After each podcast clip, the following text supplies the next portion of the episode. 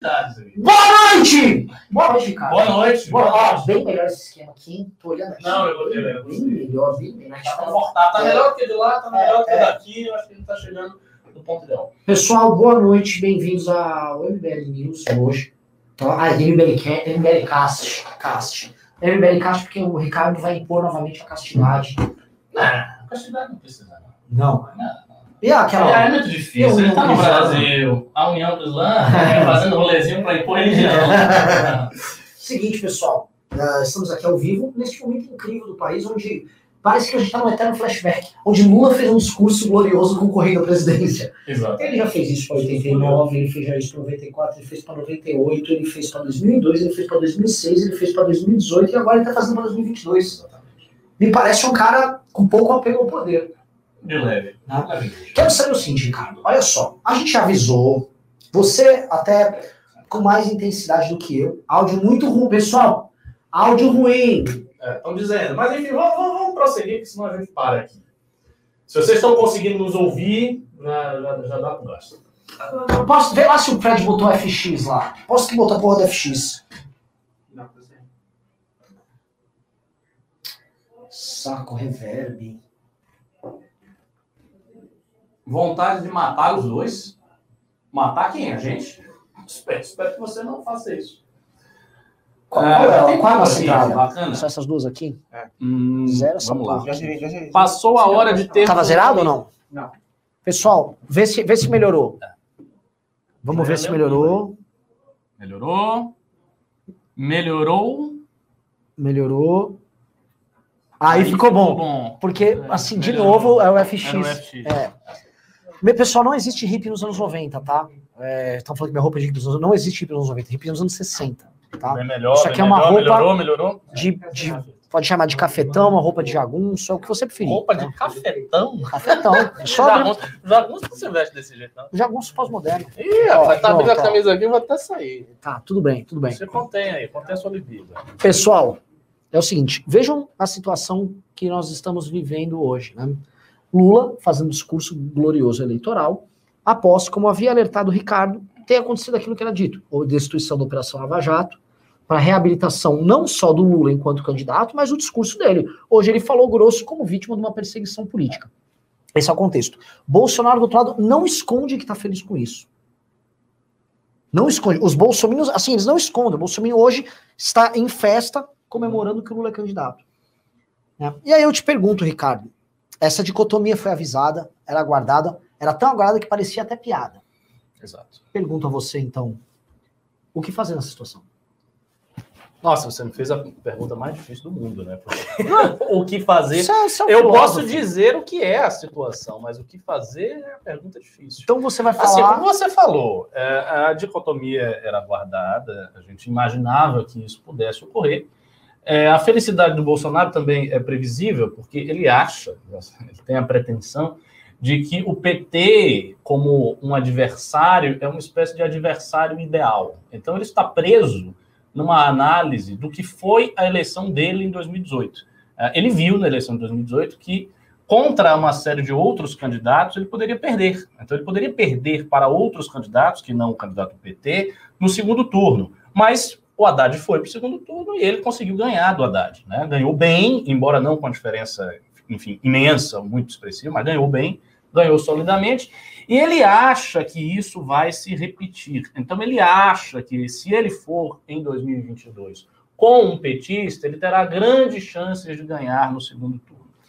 Eu acho que isso é uma, assim, uma ingenuidade. Eu acho que ele está interpretando as coisas de maneira anacrônica, como, aliás, boa parte dos formadores de opinião, dos agentes que falam sobre o PT. As pessoas têm a tendência a interpretar a ação política do PT como se ela pudesse ser vista sob o mesmo ângulo que 2015, 2016, 2018. Isto é um erro grave, um erro de análise muito grave. Por quê? Porque não, não se aplicam as mesmas categorias. Se se aplicassem as mesmas categorias, o sentido histórico que a gente está vendo seria outro. Lula estaria ainda na cadeia, né, porque ele ficou na cadeia, resultado desse processo. Ah, o discurso petista não teria sofrido nenhuma reabilitação. a gente continuaria vendo uma Lava Jato fortalecida, com amplo apoio popular, expresso em manifestações e atos de apoio, como a gente via antigamente, coisa que não estamos vendo, a Lava Jato está sendo destruída e ninguém está dando a mínima. De vez em quando fala um lavajatista, faz um muxoxo, reclama um pouquinho, mas é muito fraco, não tem uh, mais aquela carga de pressão popular que a operação suscitava. E vimos agora uh, todas as alegações, todas as decisões, aliás, anuladas pela, uh, pela decisão do Faquin, e disso resulta a possibilidade de eleição do Lula. Lula volta a ter os seus direitos políticos. Aí alguém pode dizer, ah, mas é verdade que essas decisões ainda vão ser julgadas, ou seja, a questão do sítio, do triplex, das doações para o Instituto Lula ainda serão julgadas. Ok, mas não, não, não importa. O, o que importa, meu amigo, não é se vai ser julgado para lá, se vai ser julgado para cá. O que importa é o seguinte: hoje nós temos o principal líder da esquerda no Brasil, e podemos até dizer na América Latina, solto, discursando, com direitos políticos e podendo ser candidato em 2022. Esta é a realidade. Então, todos esses fatos, eles mostram como não dá para interpretar a situação atual pelos mesmos parâmetros de 2018 para trás. Não dá, a coisa mudou.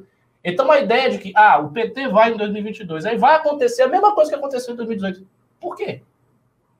Baseado no quê? Uma continuidade uma homogeneidade dos fatos, qual homogeneidade se a coisa mudou? Então, se mudou, o que é necessário fazer para ter uma análise boa é entender qual o sentido da mudança. Qual é o sentido da mudança que todos nós estamos vendo? Esse sentido vai no enfraquecimento do PT, no enfraquecimento da figura do Lula e numa pluralidade de bons e fortes candidatos de centro e de direita para disputar 22? Não ele vai no sentido contrário. Primeiro fato é, nós não temos os nomes bons para disputar 22. A gente assim, ah, Lula e Bolsonaro, é uma dicotomia trágica. Quem bota? Vai quem? O Moro? Cadê o Moro? O Moro tá quieto. O Moro está numa situação infeliz. Assim, supostamente, agora ele escapou da questão da suspeição, enfim. Mas não sei se escapou. Também não sei se escapou. Porque isso pode vir no outro momento. Então o Moro está lá, está quieto. É uma figura que diminuiu politicamente, foi diminuindo ao longo do tempo. Ah, nas estatísticas ainda aparece que ele pode ganhar. Pode, mas se ele não aparece, ele não é um candidato, ele não é uma liderança. Ele se torna uma liderança oculta, que está ali guardado, sabe-se lá quando é que vai aparecer ou se não vai. Então, primeira dificuldade. Ah, tem o João Moedo, que tem um ótimo discurso, né, um discurso antibolsonarista, forte e tal, mas teve uma votação pequena na última eleição.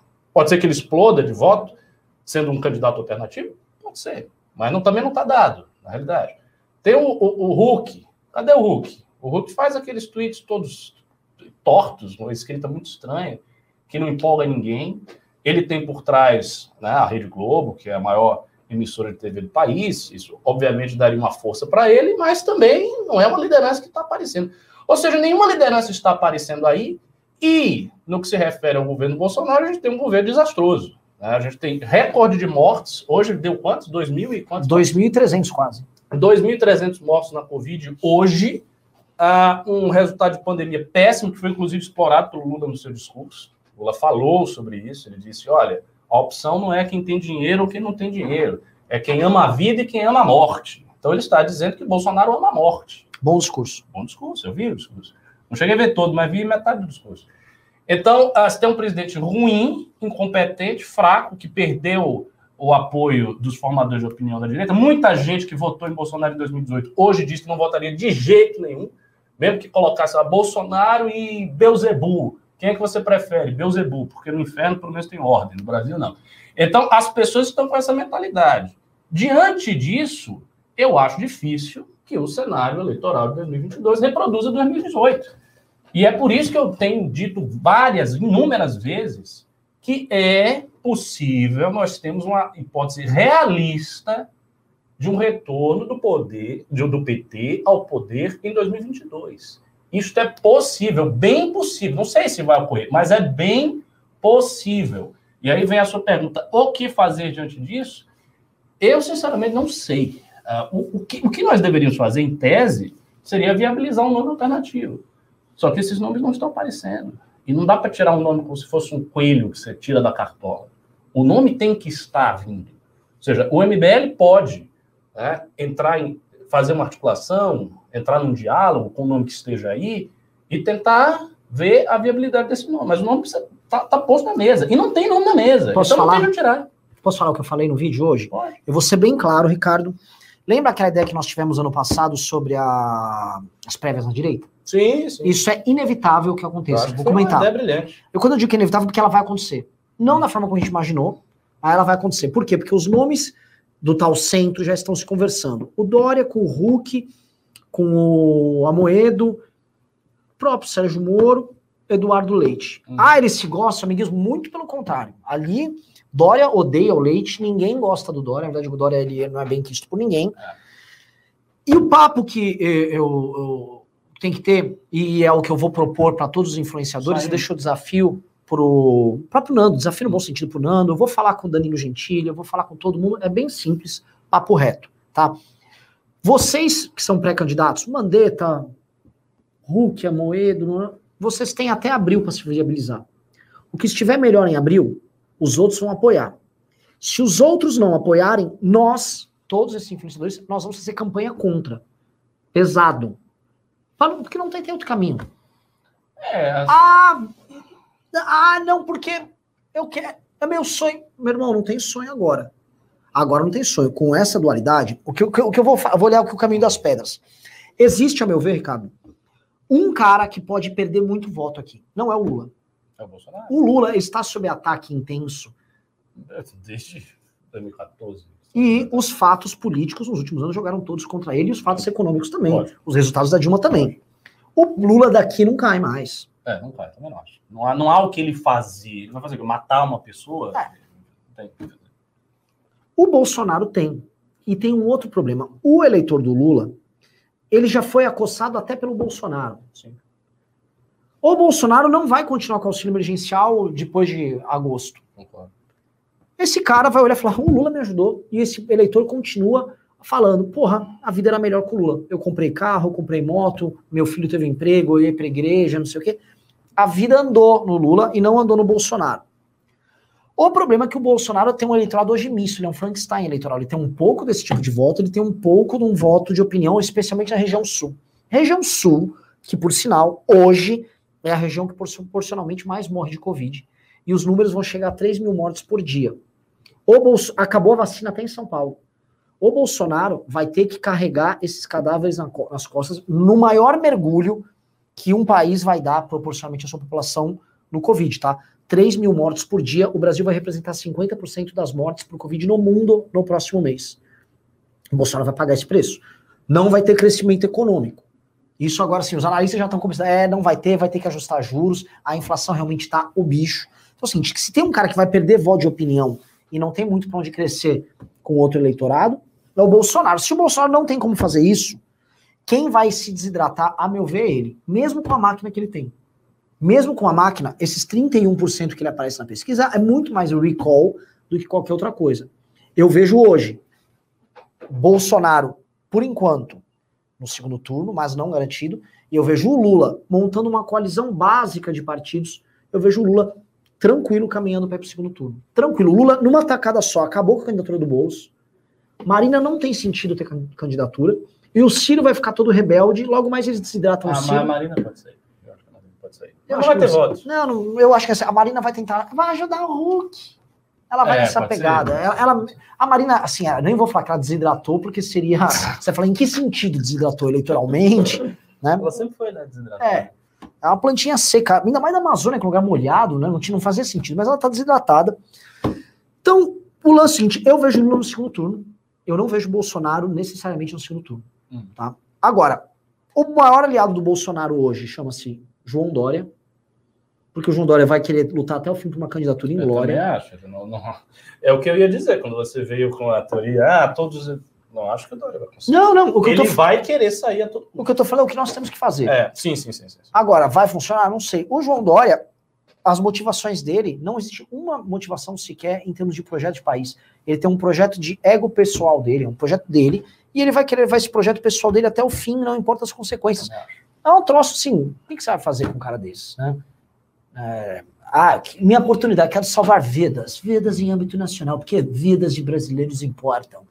Ele não, não, não tem jeito, cara. Assim, a, a coisa é meio maluca, porque eu não vejo essa história, ah, o Lula é necessariamente uma aliado do Bolsonaro. Não é assim, jogo. Ainda que o Bolsonaro queira isso, não, porque clareia. Mas pro Bolsonaro, o maior aliado dele chama-se João Dória Júnior.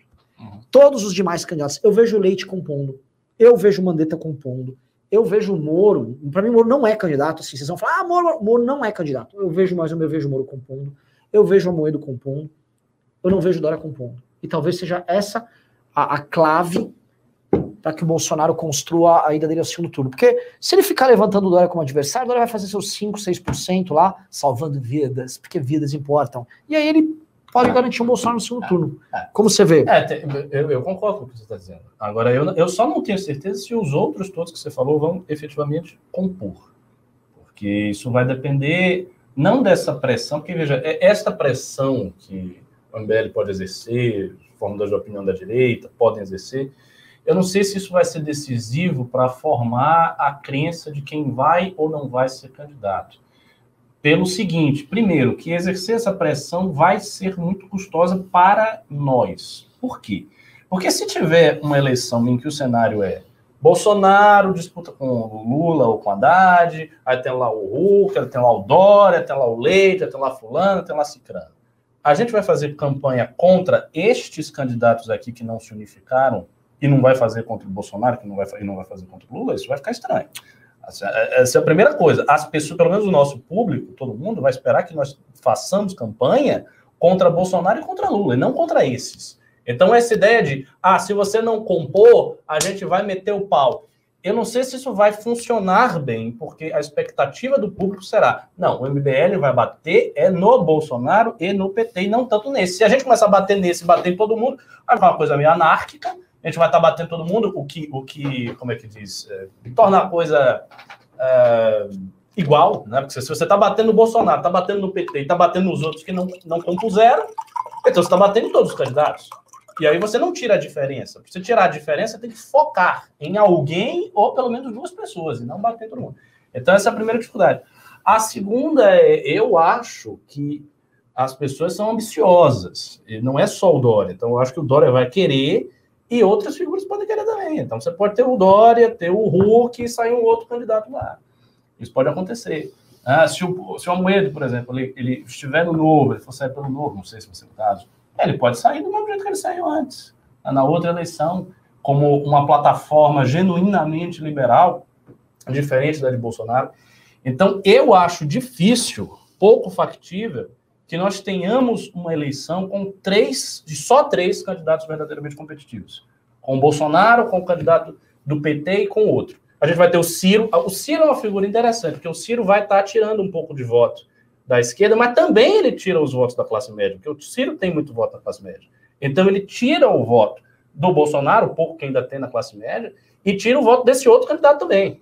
Esse, essa terceira figura, essa figura coringa, ela entra em, em, em, em conflito com o Ciro. Porque esse é o eleitor que não quer votar nem no Bolsonaro nem no Lula, então ele alterna. Ele pode ser um pouco mais, pender um pouco mais para a esquerda, aí ele vota no Ciro, pender um pouco mais para centro-direita, ele vota nessa outra figura. Então, essa já vai ser outra dificuldade. Esse cara vai estar perdendo voto para o Ciro. Eu não acho que o Ciro vai deixar de ser candidato. Para mim, a, essa eleição do Ciro, talvez ele tenha até mais voto do que antes. Né? Porque ele vai vir dizendo: não, eu sou diferente desses dois, isso aqui já foi, PT é passado, etc, etc. Então, eu acho difícil que esse cenário se configure. E é por isso que eu acho que o Bolsonaro vai para o segundo turno. Então, eu acho que hoje, olhando assim com muita frieza, a possibilidade maior é Bolsonaro e PT de novo. É, assim, reproduzir 2018, com a diferença importantíssima de que o governo Bolsonaro é um desastre. Então, isso faz com que, para mim, o PT tenha grande chance de voltar. Eu, eu vou falar porque eu acho que funciona exatamente assim, porque estes, haverá uma ansiedade. O problema é o seguinte: qual é a grande ansiedade hoje nas redes sociais? Qual é a ansiedade da galera aqui no chat? Todo mundo. Evitar os dois. Evitar os dois. Isso. É e isso por si só. Isso é forte. É forte. Haverá isso num campo da esquerda, por exemplo, jornalistas e tal, buscando uma alternativa à esquerda bacana. Tá todo mundo ali torcendo pela Trajano. E são pessoas que ignoram o nosso universo. Igual a frente ampla que só tinha eles. Né? Ah, o PT tal tá não tá? A frente ampla. Então vai ter dessa turma uma tentativa de construção de um caminho. E vai ter no nosso bloco uma tentativa. A gente está falando de uma disputa para pegar os validadores. E um eleitorado formador, um Hum. eleitorado de vanguarda. Essa briga é uma briga pequena o suficiente para que ela seja definida nos detalhes ali. Você colar um frame num determinado candidato, colar uma imagem, uma percepção, um ataque vindo de um formador A, B ou C, que esse cara vai sendo tirado. É um jogo tático igual às prévias do Partido Republicano. Sim, entendi. Ao longo do tempo, aí vai dando. É um game. É um game. Ah, o Mande Mandetta, não foi Mandetta. Mandetta tá na hora de você se juntar, você precisa ajudar a gente na terceira via, É, Mandetta. tem essa força, né? O candidato que está mais embaixo, você já vai dizendo, pô, você Isso. não vai conseguir, você vai tirar a volta do cara. É o- Você quer que Bolsonaro e Lula sejam. Exato, o- é uma o presidente? dinâmica. É uma É, dinâmica. Eu, eu sei que Seria a famosa dinâmica do o momento é de união. Sim, sim. momento é de união, você vai deixar, você vai ficar com esse seu ego lá em cima até quando? Momento é de união. Por favor, junte-se com fulano. Vai rolar uma confluência natural. O, o- não é que é uma coisa racional. Existe um mecanismo próprio dessas coisas irem se agrupando, porque vai haver a necessidade desse discurso. Na verdade, o que há é, vai haver um discurso paralelo de establishment, porque o establishment não tem um candidato, Sim, não tem. e o establishment vai o tentar... Rodrigo Maia queria que fosse ele. É. E eu acho que isso aí vai tentar se construir através da Luísa Trajano, da Magazine Luiza. Uhum. Isso se o Lula não trazer ela para vice. Eu que eu, que eu, eu ia acabar de dizer. Tá. Isso não é impossível, Hum. porque ela tem relações com o PT muito fortes. Lógico. Ela cresceu na época do PT, ela é próxima dos caras, seria um vice empresarial, seria um negócio bem assim, bem redondo trazê-lo. E o Lula, é, um Lula assim, não, não tô mais condenado, companheiro. A justiça foi feita, a liberdade cantou. É um outro Lula. Para esses caras, eles estavam, lembra do famoso, me dê motivos para ir embora. Deram motivos para ir embora do discurso de Lula é ladrão. Agora o cara que, que fazia uma defesa do PT antes, mas ficou envergonhado, agora Tá forte. ele... Não, veja É bem. claro. Olha esse descalabro É. da Lava Jato. Aí vamos lembrar de uma outra coisa. Perseguido, os caras ficaram trocando mensagens, ele acabou de ser, entre aspas, absolvido. É lógico, ele quem- agora é um homem inocente Isso. sendo perseguido pelo sistema. E quem É cala isso. consente? Alguém da Lava Jato tá falando alguma coisa? Não. E nem, po- e nem pode, porque nem tem uma armadilha do negócio do faquinha, é favorável, mas ao mesmo tempo você não pode falar. É uma situação- Eles não podem falar. Então, assim, a situação inteira faz com que, não havendo a defesa jurídica, e, e esse é um ponto, ninguém na comunidade jurídica está defendendo. Ah, mas a comunidade jurídica, foda-se, ninguém liga. É aquela pirâmidezinha, cara. Você vai ter que vir aqui em cima com os argumentos bons para municipar aquele cara de baixo. Ninguém tá defendendo Ninguém na tá. comunidade jurídica. E na época que os primeiros críticos da Lava Jato saíram e criticavam a Lava Jato, você tinha associações de, profe- de- de procuradores falando, associações de magistrados. Você tinha um- uma parte Sim. da comunidade jurídica que estava fechada com a operação e outra parte que era crítica. Hoje não. Isso se unificou como crítico da Lava Jato. Ninguém Não, ninguém, não. Até porque associações de magistrados, em sendo verdade aquelas conversas, eles têm que, no mínimo, manter a aparência. Mesmo Ah. sendo associações como a Namatra, a Associação da Justiça do Trabalho, onde os caras basicamente advogam para uma das partes, né? É, enfim, o, o lance é o seguinte: a gente tá meio que num mato sem cachorro, mas nesse mato sem cachorro, quem tem cão caça com gato. É isso? É. Quem não tem cão, caça com gato. E há a demanda. Há uma demanda. A demanda nos deixa animado. Porque não havia demanda antes. O brasileiro tem um detalhe que eu acho que é uma coisa fundamental de entender. O brasileiro, ele é procrastinador. Hum. E ele fica procrastinando. E se o Lula não viesse e desse um acorda, as pessoas não acordavam. O brasileiro, assim, ele, ah, vou procrastinando, vai, agora acordou. Agora tá obrigando as pessoas a tomarem lado. Claro. Veja só como o novo tomou lado ontem e ficava naquela briga que não era tão morna internamente. Uhum. E aí o novo anteontem, não, somos oposição. Aí a bancada do novo, Não, uma mas aí- vergonha. Mas é bancada aí. Mas fez o ponto, mas a bancada posicionou.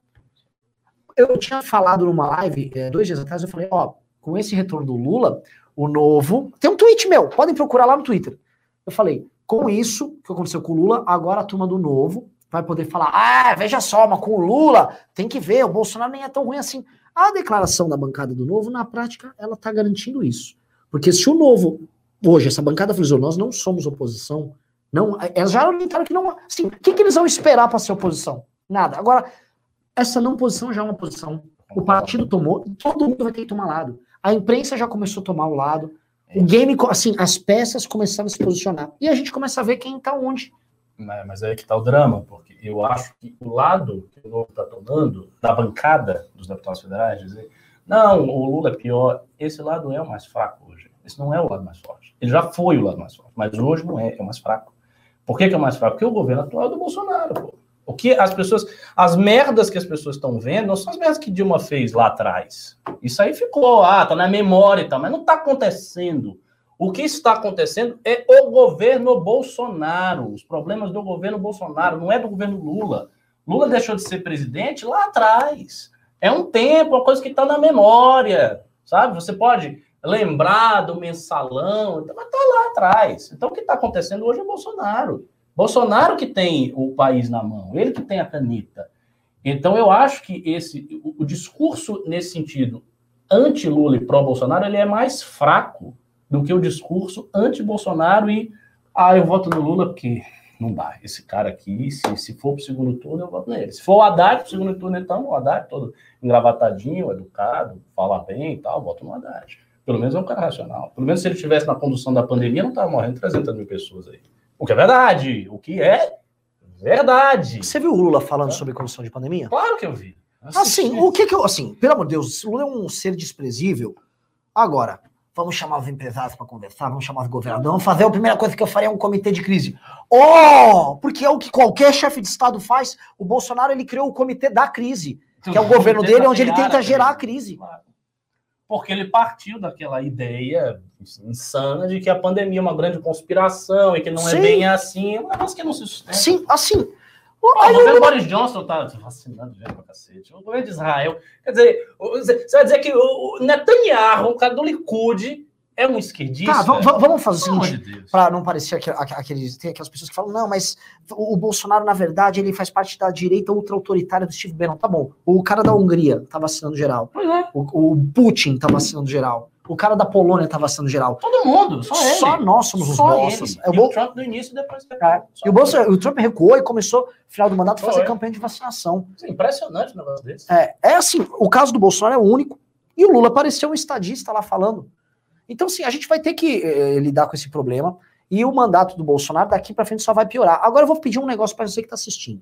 Se você está assistindo a gente agora e você é fã do, dos parlamentares do Partido Novo, eu vou pedir para você parar de seguir o MBL.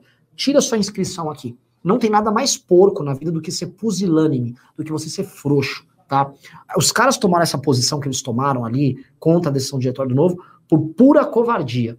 Aquilo, assim, eu admiro mais o Alan dos Santos do que quem age de forma covarde, de quem age de forma oportunista, de age de forma rasteira.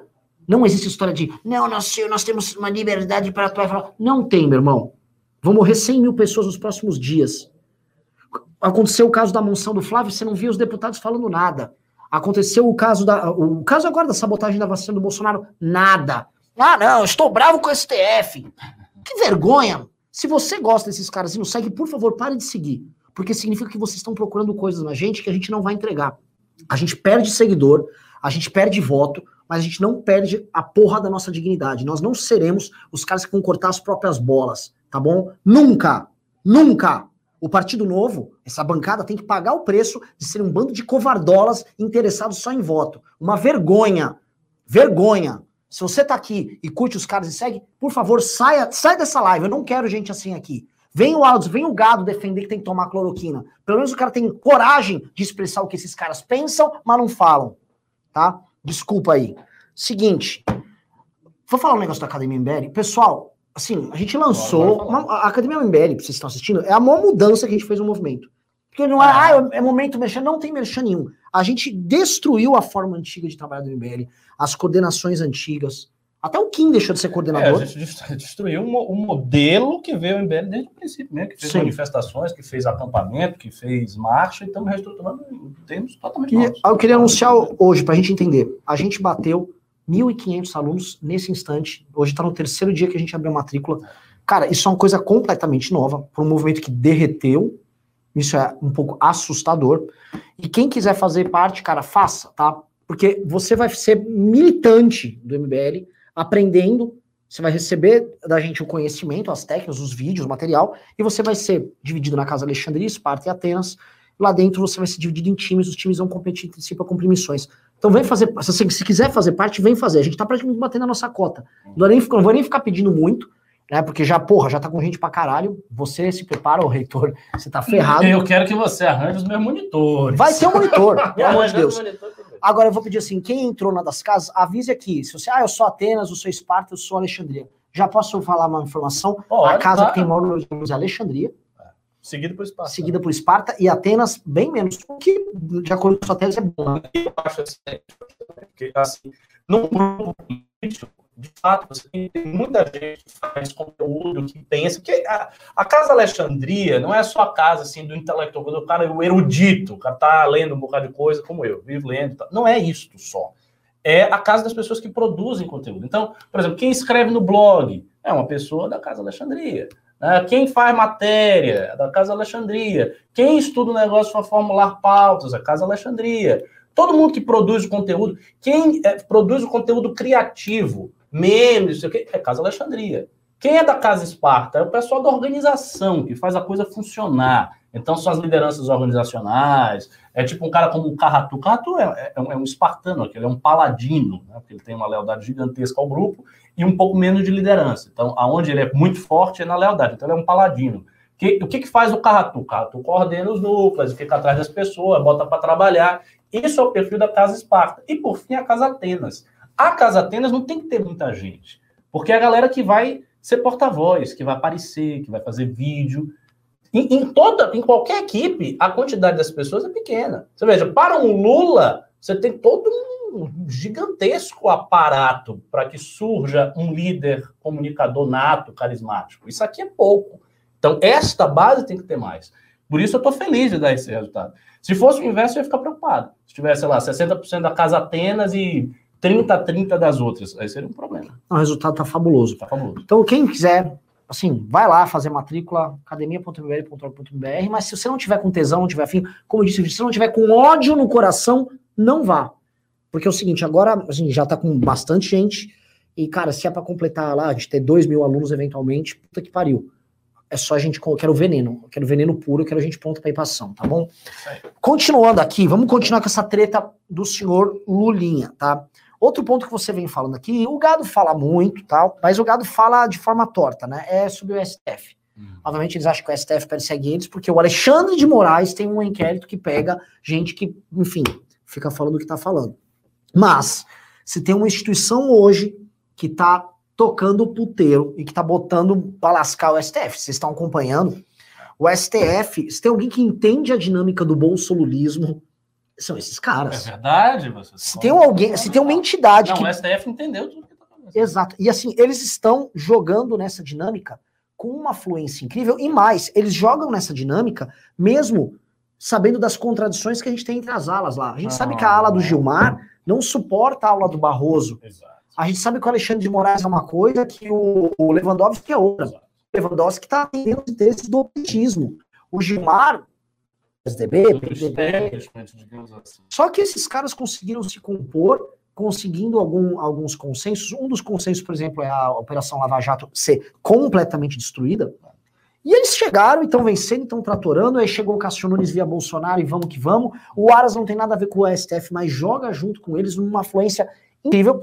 E o STF vai montar, para mim, o que vai ser o pacote eleitoral de 2022. Esse pacote, assim, Moro fora do jogo, Correto? PT no jogo, Correto. Lava Jato, PT é reabilitado, não é só no- assim, o Lula é elegível. É PT reabilitado com o discurso, para boa parte, assim, o eleitorado do PT, não, o cara do PSOL não vai poder mais chamar o petista de ladrão. Porque O cara tinha do gente. sol não chama, é, é raro. Não, não, mas tinha aquela coisa, não, mas não quero carregar esse peso. Não, mas não tem mais peso. Mesmo o Ciro não vai poder falar isso. Não vai. O Lula Ciro tá pre- puto. É, o Lula Ciro tá está preso, babaca. É. O Ciro está... Um, ah, olha, quem, quem mais perdeu aí nisso aí foi o Ciro. Sim. perdeu bastante, bastante. Sim. E o. O, o, que eu, o que eu vejo de você, que você é muito crítico a essas questões do, do STF, porque é o seguinte: não há no Brasil hoje, isso é uma coisa que você já falava, nenhum tipo de referencial em segurança jurídica, porque o STF é o maior gerador de insegurança que tem. E eles vão seguir um determinado caminho para 2022, ah, que para mim, assim, é, é- é bússola, não tem bússola, não. Você vai, a gente vai ir tateando, assim, andando no escuro para saber o que vai rolar. Só sabemos o quê? Um, eles topam a volta do PT. Dois, eles topam a permanência do Bolsonaro refém deles, do jeito que tá. O STF eu acho que não tanto. Eu acho que topa. Sei não. Se o Bolsonaro, o lance é o seguinte, se o Bolsonaro, eles não vão mover uma palha sequer para derrubar o Bolsonaro, porque se tivesse que mover, teriam movido. Porque eles têm o Flávio claro, na mão. Claro, claro. Eles assim, eles movem as palhas todas para derrubar essa militância bolsonarista fanática que os ataca. Então esse é um ponto. Só que, querendo ou não, essa militância ainda ajuda o Bolsonaro, ajuda. Claro, atra- atrapalha no jogo político, mas ainda gera um certo engajamento de, sei lá, 5%, 7%, 8% de voto. O que para o Bolsonaro pode ser decisivo. Então, esta galera enfraquecida e com o Bolsonaro cúmplice do que está acontecendo, não vai querer votar no Bolsonaro.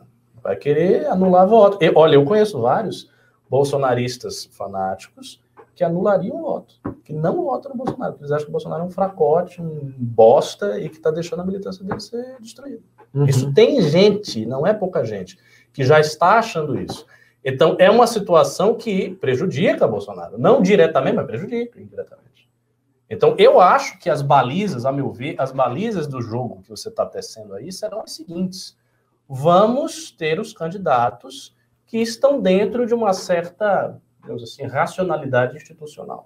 Tira o Bolsonaro, que é um maluco, né?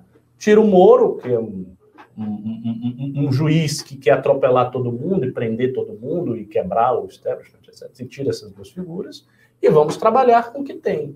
Do Luciano Huck, do Mandetta, do Dória, do Leite, de- de- de- do próprio Lula, do Ciro, e é isso. E o trabalho vai ser definido. Mas até que ponto para esse establishment ou esse Bolsonaro cumpridor de acordo é problema?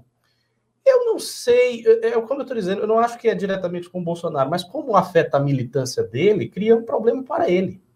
Entende? Não, porque eu, eu vejo o Bolsonaro o seguinte: ele tá só perdendo. O, o STF se une sempre contra o Bolsonaro se for para destruir a militância do Bolsonaro. Exato. Aconteceu agora nessa votação. Mas não vai, Silveira. não vai se unir, por exemplo, para botar o filho dele na cadeia. Não, mas é claro, mas é que isso faz parte da dinâmica. O lance é o seguinte: o, o, o Bolsonaro ele se tornou establishment involuntariamente. Exa- exatamente. Ele foi capturado. assim, ó, ele é um vem jogar com nós aqui. Porque teu filho é um ladrão safado e a gente protege. E se você não jogar, ele vai pra cana. Isso. E o Bolsonaro sentou e gostou da brincadeira. Porque ele descobriu que ele pode atuar nisso também, que é o que ele tá atuando com o Lira, que ele tá atuando com os demais atores. E o, o que falta com o Bolsonaro, como sempre falta tutano nele, faltava ele falar assim: beleza, eu fui dragado, eu sou sistema. Então deixa eu extrair o pouco de bom que eu tenho do sistema, por exemplo, viabilizar certas ideias, projetos e coisas, mas não em isso ele consegue fazer. Porque ele permanece, ele se torna sistema com práticas antissistema. Exato, é o que eu ia dizer. Eu não tem. Ele está numa situação de contradição. Por quê? Porque ele não chegou em nenhum momento e disse: vou abandonar tudo aqui, essa militância, esse discurso, estou no lixo. Se ele fizesse isso, a primeira coisa que ele faria, sabe qual seria o marco do abandono disso? Mudar o discurso em relação à pandemia. Mas é óbvio. Ele pegava o discurso da pandemia, jogava no lixo, fingia que nunca falou aquilo ali, e passava a se comportar antes da pandemia como qualquer figura do establishment do mundo inteiro. Temos que vacinar, isso é prioridade, mortes, para salvar vidas. Ele não faz isso. Por que, que ele não faz isso? Porque ele tem uma âncora discursiva que faz com que ele fique nessa aí. Então ele não pode se desdizer. Ele não quer se desdizer, porque ele não quer perder também o apoio e a militância espontânea que ainda existe nesses grupos aí que o STF quer que se foda. Sim. Então, esse é o ponto. Então, quando o STF faz isso com a militância dele, o coloca numa situação complicada, porque, ah, ele é feio, ele consegue jogar, mas aí ele vai perdendo esses votos que essa militância traz. Ele vai perdendo essa força, como já perdeu muita força nessa área aqui. E isso conta para ele o voto. Aí o que, é que ele precisa fazer? Como a gente já falou várias vezes, ele precisa, precisa substituir o voto por todo este voto de máquina via auxílio emergencial, via obra, Sim. mas ele não vai conseguir, porque ele não tem dinheiro. Sim. Então ele está numa situação espremida. Ele Ah, não consegue substituir, te ele perde isso aqui. Por isso que eu acho que ele chega em 22 fraco. E tem um detalhe. Assim como, quem era o candidato do sistema em 2018? Era o Alckmin. Sim. O Alckmin fechou os partidos que tinham acesso a essa máquina e um apoio velado do Temer ali, Ah, certo? Ele não conseguiu fazer essa transferência de voto Não, porque esses aliados não quiseram. Essa turma do Lira, Ciro Nogueira, o próprio ACM Neto, todo mundo que está sinalizando com ele, o Aécio, lá em Minas, todo mundo que está assinando pro Bolsonaro, se eles verem assim, hum, seguinte, Bolsonarozinho não vai me servir para muita Não coisa. vai fazer nada. Eles vão não pegar grana e eles vão lá, "Ah, o Lulinha. tá- o Lu- É isso É que isso. você está dizendo. É isso que vai rolar. Exatamente isso.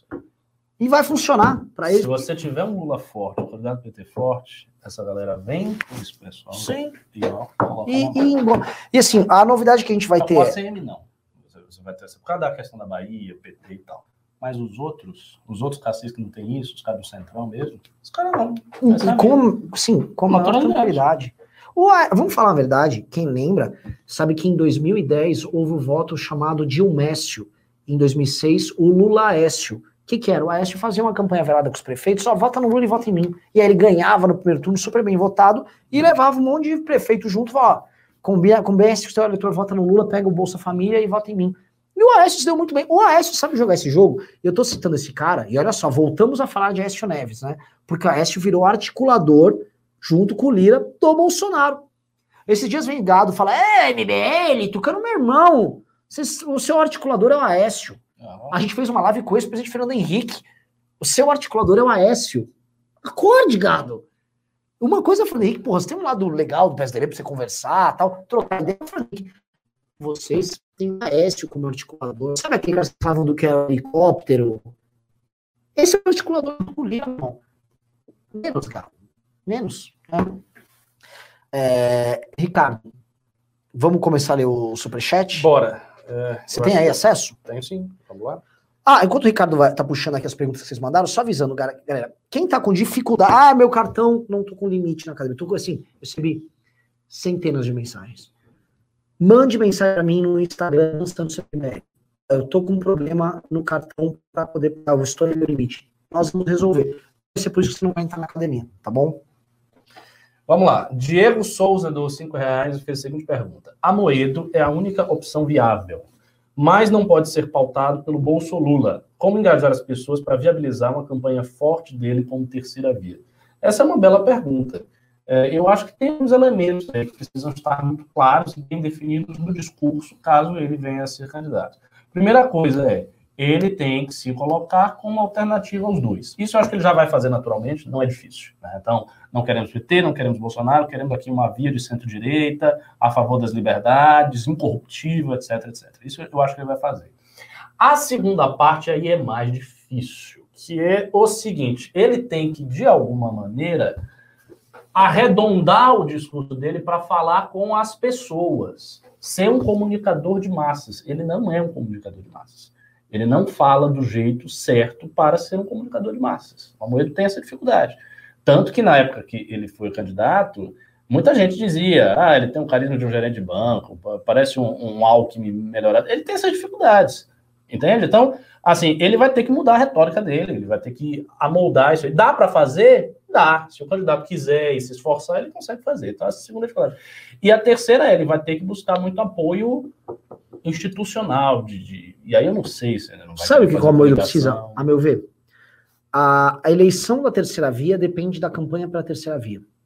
O Bolsonaro foi o campanha, candidato que, além de ter feito campanha para ele próprio, ele surfou uma onda anti-PT. Exatamente. Vai surgir uma onda para a terceira via. Alguém tem que surfar. Alguém tem que viabilizar e Isso. mostrar que lidera ela. Se, se alguém trabalha bem, Isso, esse alguém isso. pode ser o Amoedo. Desde agora. Mas tem que começar, tem que já falar. tá é, tarde. O Bolso- Bolsonaro ficou em pré-campanha durante anos. Ele ficou durante anos, o negócio Bolsonaro presidente, Bolsonaro presidente, Bolsonaro. Ó, isso aí, ele tinha fiéis que acreditavam no cara dois anos, três anos antes dele, dele efetivamente disputar a eleição. Então, essa anterioridade é importante, tem que começar já. Não é um negócio, ah, quando tá perto aí da pré-campanha a gente começa. Não, porque aí você não tem tempo de subir, você não consegue subir. Principalmente não tendo uma máquina poderosa na mão. Porque quando você tem a máquina, você vai, vai lá e sobe. Mas se você não tem, você tem que subir de maneira Sim. orgânica ao longo do tempo. Então tem esse ponto. Ah, João Paulo Machado Costa, do 5MZ, não sei o que é isso. Quanto tempo Cássio Nunes pode esperar para dar seu voto? Não seria um tipo de checkmate tanto ao Lula quanto a Moro? Quanto tempo ele pode esperar? Não sei. Sinceramente, não sei quanto tempo. Uh, Vitor Granja, do 2790, só se evitaria Lula e Bolsonaro se tivesse um único candidato de centro, centro-direita ou centro-esquerda também, o que não tem chances de acontecer. Pois é, essa é a dificuldade. O, o Renan explicou aqui que haveria uma tática para conseguir unificar esse campo. Ou seja, mais ou menos passar o recado da seguinte forma: ó, vocês têm que se unificar, senão a gente vai começar a bater, vai dizer que vocês estão interessados em projetos pessoais e que a gente precisa de alguém com o projeto Brasil. Ou seja, o maior de todos os candidatos tem que receber o apoio de todos os outros. Eu acho uma boa tática, mas eu acho que vai ser difícil efetivamente fazer. Principalmente, principalmente, se os candidatos não começarem a sair desde agora. Porque, assim, se eles já começam a sair, se as lideranças já são formadas, você também tem muito tempo para ficar pressionando. A pressão orgânica ao longo do tempo continuada não consegue derrubar essas figuras. Agora, quando estiver em cima, vai ser difícil. O cara pode estar tá apanhando o MBL, mas ele é candidato do mesmo jeito. Ele vai lá e, e vai ser candidato. E aí a gente vai ter em 2022 a tarefa de fazer o nosso trabalho aqui no, no Estado. Então a gente não vai poder pegar a máquina de memes, a estrutura do MBL e colocar toda para a campanha presidencial. Aí vai faltar força, porque vai estar na campanha de governo de São Paulo. Então tem essa dificuldade aí. É, Caio Martins, 12 reais. Ricardo, pelo menos Beuzebu seria mais esperto e usaria o leite condensado de uma forma melhor. Como é que o Beuzebu usa o leite condensado? Vai saber. Uh, Anderley Pastrello do 20 reais. O Jair não ganha em 2022, não. Jogando limpo, pelo menos. Só no esquema conspiração intervenção. Se é só no esquema conspiração intervenção, esqueça. Não vai, não vai ter esse esquema. Praticamente todos estão contra ele, também acho. Tem o gado barulhento e os políticos que estão recebendo emendas, mas não é tanta gente assim. Concordo inteiramente. Tem um gado barulhento, que estava cada vez menos barulhento. Né? Ele muge cada vez mais baixo, de um jeito meio melancólico. e tem os políticos que estão recebendo, e esses caras não são fiéis a Bolsonaro. Esses caras nem gostam de Bolsonaro. Ah, vamos falar a verdade. Os caras do Centrão, desse político, eles gostam de conversar com uma figura como o Temer, como figura já do estético. O cara não gosta de conversar com todos como o Bolsonaro. O cara fecha o um negócio com o Bolsonaro, ele sabe que o Bolsonaro vai tentar não cumprir. É, vai tentar não cumprir, não ter palavra. Não, sabe? Quer, quer, quer vender imagem de honestinho, também tem isso. eu acho que os caras também ficam putos com isso. Ah, vender imagem de honestinho. Enfim, não, não tem uma boa relação aí. Dá para entender que não. É, cadê aqui? Fiquei aqui até meio, meio perdido. Pergunta aqui. Uh, Ryan Lucas, do dois reais. Amoedo e Leite seria uma boa chapa? Se eles fossem juntos? Poderia ser. Assim, ela tem que se viabilizar. Pode é, ser. Sei, sim. Vamos lá, vamos Anderlei Prastrelo do 10 reais. Ciro Gomes vai vir com força e com os dois peitos no pé do, do no, ou com os dois pés no peito do Lula e do Jair. Não acho, não. Eu, eu acho que ele vai vir, talvez, é, com alguma força, mas esse negócio do Lula abala muito a campanha do Ciro Gomes. Ela, ela diminui o entusiasmo, ela fica entusiasmada. E outra, e outra coisa, isso é fundamental. A campanha do segundo turno será definida por Bolsonaro. A campanha de 2022 no segundo turno não é, Ciro, não é nem ninguém. É Bolsonaro e anti-Bolsonaro. Esta é a campanha. Então, quem de esquerda for no segundo turno terá o apoio de todos os outros. E quem não apoiar vai ser execrado. Ciro Gomes não vai ter a opção de dizer, ah, eu vou para Paris, vou ficar rodando aqui a Champs-Élysées e deixa eles lá se enfrentando porque não me escolheram. Ele não vai poder fazer isso. Porque ele será obrigado a apoiar qualquer um que for se opor ao fascista que está no poder. Esse é o ponto. Assim, a imagem de que Bolsonaro é um fascista, um demônio, está tá posta. Então, se ele é um demônio, você precisa fazer qualquer coisa para tirá-lo. Então, não acho que vai ter opção para ele não apoiar quem estiver lá. É, Caio Martins dou 10 reais. Acho que não precisa bater em todos os candidatos, mas dá para focar no nulo. Uma alta porcentagem de nulos vai mostrar melhor a insatisfação que colocar um coringa qualquer. Esse negócio do voto nulo não serve para nada, cara. Assim, você pode ter, sei lá, 60 milhões de votos nulos. E aí? Vai ter que ter um presidente. O presidente vai ser um, vai ser outro. Ah, tá, tem o nulo. As pessoas estão muito insatisfeitas. Problema delas. Elas vão ser governadas por, porque elas não querem. E acabou. Então, a opção do nulo, politicamente, não serve para nada. Só um, um virtue sign ali. Uh, Naldo Santos, dos 5 reais. Leite para presidente. Fala bem, inteligente, não tem passado comprometedor. E ainda é um pão. Vai ter muita simpatia da mídia e votos femininos LGBT. Isso é um bom ponto que você se trouxe. Candidatos bonitos têm essa, essa vantagem, é verdade. Sim. O Collor teve essa grande vantagem. Lembra do Brigadeiro que ganhou? Vote no Brigadeiro, ele é bonito e é solteiro. Era um cara lá no começo do. É, Jonathan dou 50 reais.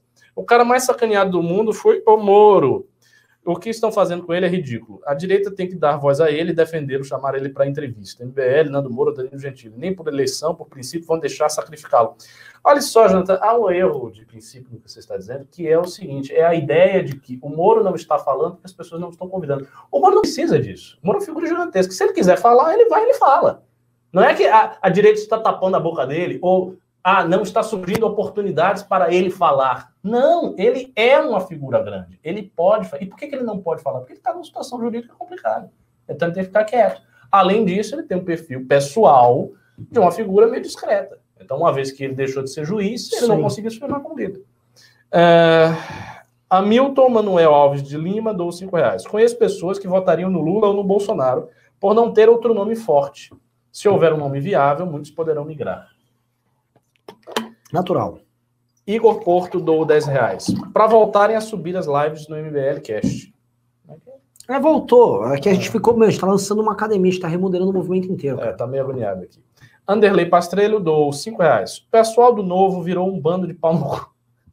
Viraram os tatu que no primeiro sinal de perigo se esconde na toca com o rabo para fora. Muito bom esse filme.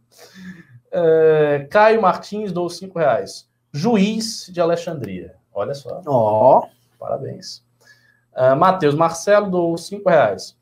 Podiam propor uma PEC proibindo que se alguém que alguém se eleja mais que duas vezes a presidência da República. Nos Estados Unidos é assim.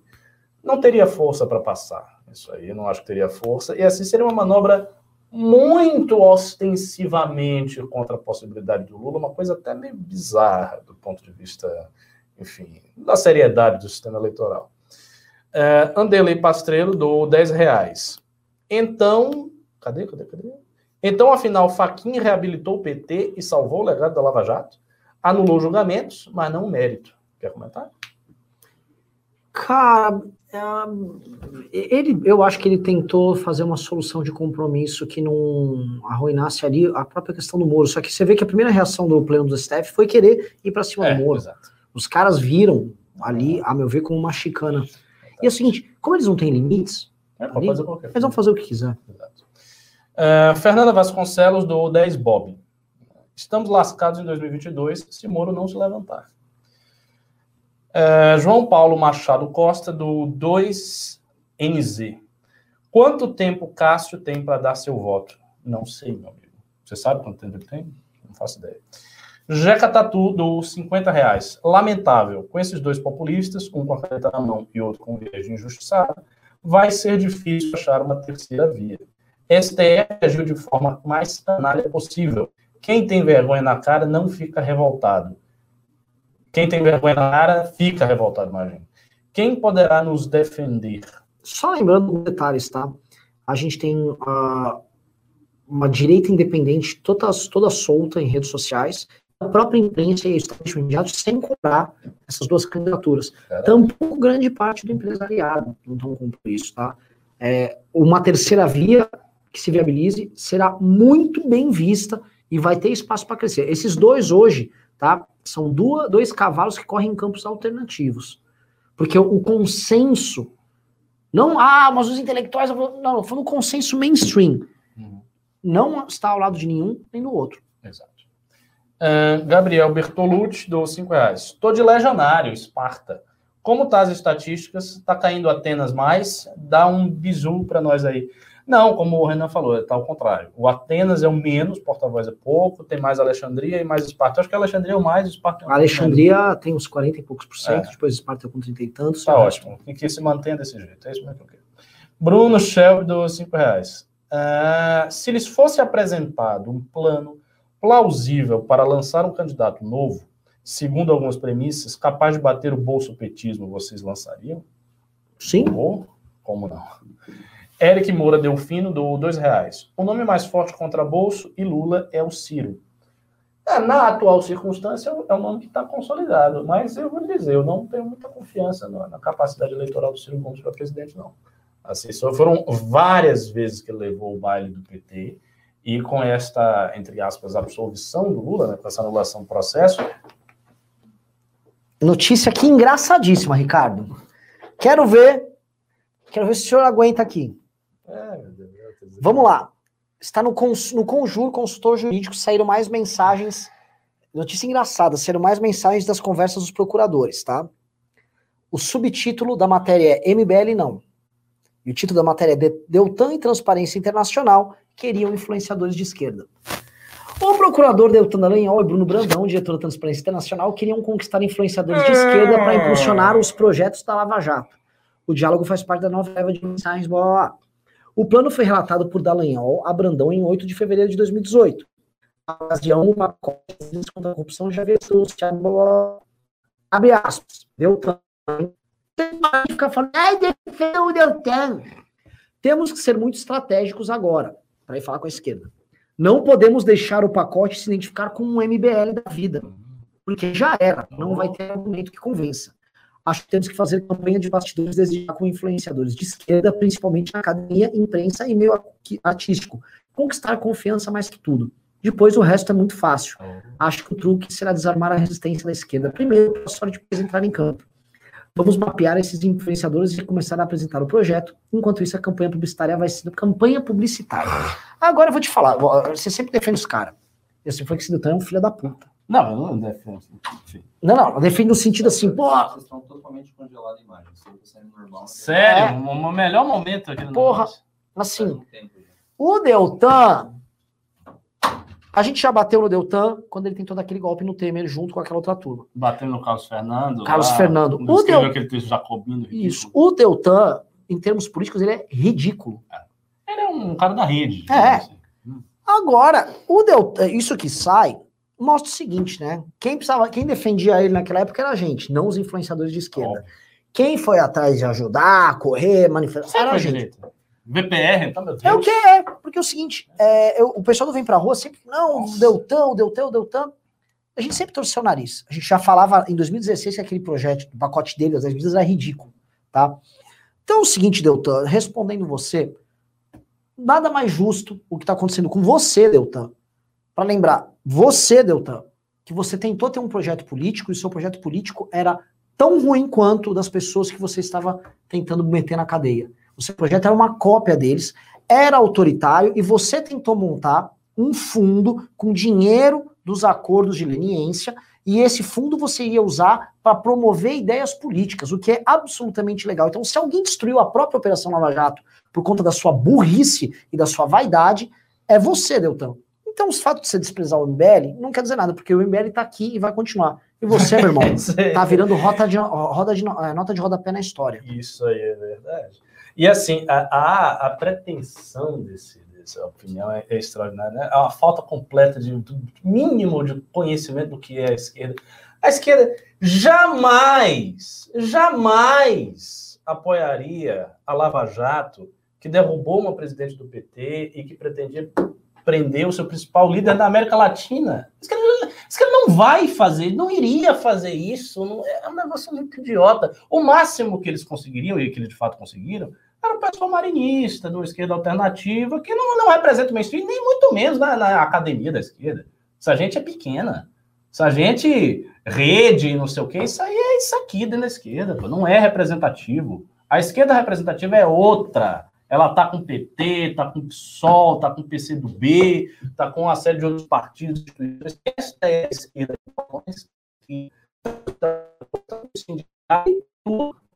Assim, é um projeto, é. me desculpa o termo, de elite, é um negócio lá. É medo de empresário é, rico. óbvio. Ah, plantei uma floresta, plantei umas árvores, vou apoiar a marina. Isso aí, sabe, não, não é a esquerda. E é uma tara tão grande de intelectual que esses caras estão há anos tentando emplacar a marina. Estão há anos, anos, ai, olha a ideia que eu tive, a Marina veio da floresta e a gente ajuda ela, a gente vende uns cremes depois. É isso que os caras... E não vão conseguir. É, não vão, Enfim. como não conseguiram. E o Deltan tentou aparelhar, desculpa, o Deltan tentou anexar essa turma, porque o porta-voz do Deltan na deputado se chamava Molon, da rede. E o porta-voz do Deltan no Senado chamava-se, como chama aquele cara? Randolfo Rodrigues da rede. Tá? Então é o seguinte, senhor Deltan, se você está hoje todo cagado, tá? Foi porque você tomou essas decisões baseadas na sua vaidade, na sua análise política de butiquim de aluno de quinta série. Outra coisa, cadê o grande apoio desse pessoal lá no Jato Tá vendo? Você tá vendo algum grande apoio desse pessoal? Ah, sim. apoia a Lava Jato? Sim. Não tem! O pessoal também já deixou, pô. Enfim, é. Boa sorte aí. Uh, tem mais pimba aqui, tem, tem um monte de pimba. Uh, vamos lá, vamos subir, subir, subir, subir, subir. Aqui. Uh, aqui. Patrick Coelho dou 1 libra e 99. Shillings, ainda é, sei lá. É, como, posso, como posso contribuir na política morando fora? Bom, uma das coisas que você pode fazer é se inscrever na Academia MBL, academia.mbl.org.br. A gente já tem é, alunos inscritos que moram fora, dá para fazer o curso, o curso é virtual. Uh, talvez você tenha alguma pequena dificuldade na parte das atividades interdisciplinares, mas como é uma coisa em equipe, né? Você vai cair numa equipe que tem um bocado de gente que mora no Brasil. Então dá para você fazer, dá para você participar morando fora. Então, se você quer contribuir na política, venha ser formado, venha ser treinado pelo MBL. E a via para isso é se inscrever em academia.mbl.org.br. Vinícius Carnevale do 5 reais. Boa noite, senhores. Qual é o pior cenário possível e qual é o plano para isso? O pior, você quer o pior dos piores, assim, depois de toda a desgraça que a gente está descrevendo, cara, a meu ver, o pior cenário possível é o retorno do PT com um bom governo. Para mim, esse é o cenário trágico, tal. E assim, para mim, o pior cenário possível já passado desde 2013. Porque um PT retornando com um governo bom, visto como bom pela população, será uma chave histórica de conversão de mentalidades. As pessoas vão sair da direita, isso eu tenho certeza absoluta. Não é que todo mundo vai sair mas muita gente vai. E as conquistas do, do Paulo Guedes, como é que foi o discurso liberal? Fica fugindo. Você viu o Lula jantando esses caras hoje? O Lula falou o seguinte: primeiro, assim, ó, tem, o Bolsonaro não conversa com os empresários, porque tem que conversar com os empresários, porque os empresários têm que. Plau, porra, tem que conversar com. E realmente ele não fala com os empresários. Ele fala assim, tipo, com um dono de uma empresa de caminhão. Exato, ele não fala com Aí, depois, agora esse mercado, sempre falava desse mercado, esse mercado, Deus, mercado que resolve tudo. Aí vem a crise do Lehman Brothers em 2008, e aí é o Estado que tem que bancar esses caras, esses caras não estão ligando para a vida que tem morrendo. Ele tá errado? Não. O Lula tá errado. É. Ele não tá errado. Ricardo, o Lula não tá errado. O Lula está fazendo a mesma distinção que nós fizemos aqui entre o empresário e o mercado financeiro, o mercado financeiro que está fazendo trade, torcendo para a coisa ir andando e se morrer gente, foda-se. O mercado financeiro comprou aquele discurso mais bizarro possível, caricatural do empresário malvadão. Uhum. Sabe aquela coisa de fazer, ah, é, o capitalista malvadão? É, é, tem realmente alguns caras que são capitalistas por essência, só trabalham com o capital, uhum. malvados, uhum. escrotos, e assim, isso está colando. Em qualquer lugar do mundo, a desigualdade do mundo se torna um problema político, a desigualdade econômica, se torna um problema político. Aqui no Brasil ela está ficando patente, e em vez dos caras se esconder, como fazem nos outros lugares, em Frankfurt, na Alemanha, fica o centro financeiro de lá. Em Frankfurt, você não tem ninguém. Não virou discurso político os frankfurtianos, é outra coisa os frankfurtianos lá. Aqui, a turma da Faria Lima criou o discurso deles, que é o discurso do pau no cu, se você morreu, o problema é seu. Ah, aquele discurso é da meritocracia, eu tô aqui ah. por causa do mérito, quem não tá aqui é porque é preguiçoso, esse tipo de clichê. Mas assim, não é só esse discurso que eu acho que está morrendo, porque esse discurso já vai morrer naturalmente, ele é fraco. O problema é esse. Eu acho que as pessoas vão se converter mesmo. Elas vão deixar de ser uma coisa e vão passar a ser outra. Parece uma coisa, eu sei que sempre eu falo isso, parece uma coisa impossível. Ah, claro, óbvio que isso não vai acontecer. Mas vocês precisam entender o seguinte: onde estavam as milhões de pessoas que hoje são inscritas no canal do Arthur e não sei o quê, que acompanham o Moura, que fizeram as manifestações? Onde estavam essas pessoas antes? Porque uhum. elas não estavam em lugar nenhum. Eu acompanho direito desde 2002. E essas pessoas, elas não nasceram. Não é assim, ah, uma geração de 10 anos de idade que nasceu e aí... Não. As pessoas se converteram. Elas assumiram uma moldura na cabeça delas que não existia na cabeça delas, que passou a existir. Isso aconteceu no Brasil. E daí você teve a formação de tudo que você tem. Aí, enfim, formador de opinião, partido, etc, etc. Isto que aconteceu pode mudar essas pessoas elas podem Tirar esse discurso. E a ideia de que, ah, não, mas elas são de classe média, então naturalmente elas são assim. Não é bem assim, porque elas também eram de classe média antes. Então, assim, do mesmo jeito que você constrói, você destrói. Esse é o pior cenário. Esse é o cenário terrível. É, eu, eu, só, eu só volto que, assim, entre aqueles assuntos que eu fico sempre puto, no né, mercado financeiro, eles não tinham discurso político. Eles são tão, assim, ele, ah, não, eles são trendsetters, eles estão sempre à frente do tempo, são, são nada. São nada. A Faria Lima está sempre atrasada. O, o, a coisa é tão atrasada que esses caras foram desenvolver um discurso político de direita depois que o Bolsonaro ganhou. É. Porque a Faria Lima mesmo fez a campanha pro Alckmin. Exato. E ficou com o Alckmin lá sem entender nada, achando que o Alckmin ia ganhar, porque comprava uns relatórios que eles eram sabichões, sabia nada. Aí o Bolsonaro ganhou. Ah, então é para ser aquele estilo, né? É aquele estilo, é isso aí, pô, isso justifica meu modo de vida, então eu vou escrotizar a arma. Aí surge o, o cara do fundo se lasca black. E aí começa a vir a patifaria que virou. Tá fácil pro Lula, o Lula tá fácil. O Lula fala: olha Trajano aqui, preocupado com é, os pobres, é e olha o, o cara. Luciano Hang. É, olha como é fácil. a comparação é muito grotesca. É. A Luísa Trajano é toda elegante nos grupos dela, falando de economia, como a empresa ah. cresceu. Luciano Hang. Brasil! É. Tome colorodina! Não ligue para este, para este vírus maldito! Abri minha loja! Aí, Nossa. tipo assim, o Lula bota Trajano, a Jano fazendo trainee para negros.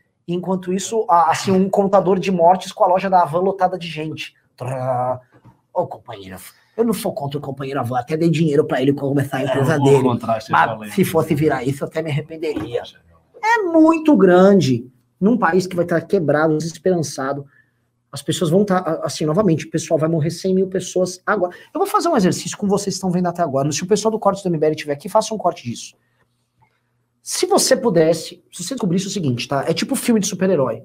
Que daqui um mês, um estádio inteiro do Maracanã, da forma antiga do Maracanã, vai ser destruído por um avião que vai cair em cima dele. Vão morrer 100 mil pessoas. Você sabe que em um mês vai acontecer isso.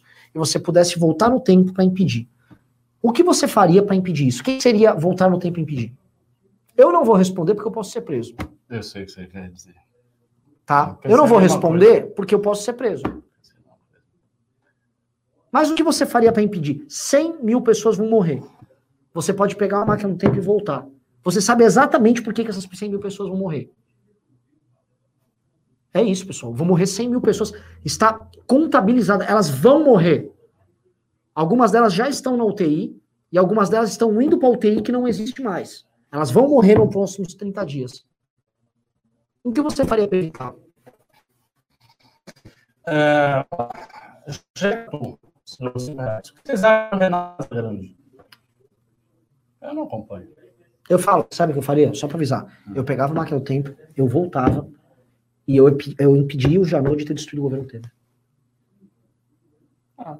Eu impedi. Porque aí não estava aquele clima antipolítico e o Bolsonaro talvez ah, não tivesse. Se fosse um herói, eu mandava o Partido Comunista Chinês fechar o, o, o mercado lá de Wuhan você vai direto da fonte, né? Ah, mas não ia dar, porque aí. Não, você é um herói, pô. Você chega lá, ô, é, é verdade, você já Capitão Pátria, é, Xi é. Jinping, por favor, pare isso com isso. É, vamos lá. Francisco Léo Nascimento de Aguiar, dou cinco reais. O MBL apoiaria Ciro para vencer Lula e Bolsonaro? Olha a pergunta aí. Eu não vejo sentido, porque eu se detesto o movimento, para mim não tem, não tem lógica. Mas vai ter muita gente que, se isso acontecer, vai ter muita gente pressionando. Agora, assim, o caso do Ciro, veja, ele só vai ser uma opção assim tão poderosa retoricamente se ele for para o segundo turno. A questão é o segundo turno, meu irmão. Quem for para o segundo turno com Bolsonaro vai ser a opção. Salve-nos do fascista. Qualquer, qualquer pessoa, se fosse um cachorro, foi para o segundo turno com Bolsonaro, o cachorro, a galera vai querer que o cachorro ganhe. É Sim. assim que está funcionando. Uh, Eric Moura Delfino dos 5 reais. Não é torcida. O mais forte é o Ciro e depois o Calil. Porém, sem projeção nacional. Tem muitos ciristas hoje aqui no chat, viu? Então, então... Claro, os ciristas estão chegando, os ciristas estão chegando. Agora, ciristas do meu coração. Vocês querem saber qual é o problema do Ciro? Não é com a direita, não é com o Bolsonaro. O problema do Ciro são duas coisas. Primeiro, que ele fica nervoso quando ele está na Rede Globo. Não sei porquê. Ele entra na Rede Globo, ele vai para o debate, ele começa. Ele que é todo habilidoso, bom de debate pra caramba, ele chega na Globo e ele fica, fica fraco. E o segundo problema dele chama-se Lula. Ele é fraco diante do Lula. O Lula dá baile nele desde sempre. O PT dá baile nele desde sempre. Ele falou isso várias vezes e deu outro e vai levar outro. Então ele precisa sair disso. O Ciro deveria ter sido um candidato de centro-direita, um nacionalismo de direita, se ele quisesse ganhar, mas nunca quis. Até o Olavo ia sinalizar para ele. Nunca quis, nunca quis. Até o Olavo sinalizou. Não quer, não quer. Uh, Nicolas Lacerda, do dois reais, porque o Kim não se candidata. Primeiro que não tem idade, né? Rafael Capelaz Barlat, do cinco reais.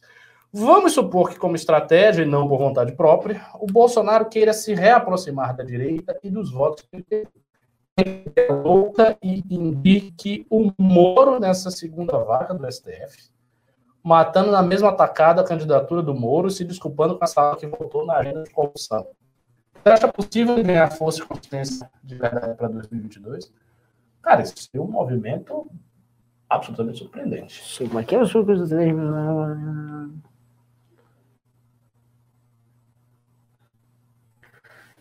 Não, não, isso, isso não esquece. Mas se, se, ele fizesse, seria um negócio impressionante, né? Seria, o Moro não ia aceitar, ele ia desmontar isso.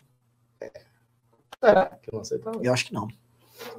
É uma vaga chefe. Sim. O resto da vida, dos sonhos do cara. Mas não acho que ele ia aceitar. De repente. Primeiro, porque o Moro ia ser barrado no Senado. Ele ia começar assim. É, é, é ter, seria esse detalhe. Um juiz que não foi, que foi que, não, que foi parcial. É, é, um juiz é. Esse é o discurso. É, o Renan é, Calheiros. É, ele, ele ia ser barrado. Ia ser barrado. Você é o primeiro caso na história. Isso. Essa exceção. Porque o tribu, a Suprema Corte é quem garante a justiça. E foi ela que salvou. o, aí o Cabral se olhando. É, mas assim, se, ele, se ele desse a entender isso, o Bolsonaro, seria uma coisa revolucionária. Né? Se ele fizesse um pronunciamento, peço desculpas aos brasileiros, mas ele não vai fazer isso. Antônio Carlos do 10,90. Hoje o doente do Bozo falou até de vacina. Falou o que de vacina, você viu? Voltou a falar de vacina e até usou máscara num evento público. É, a coisa tá, tá virando para ele.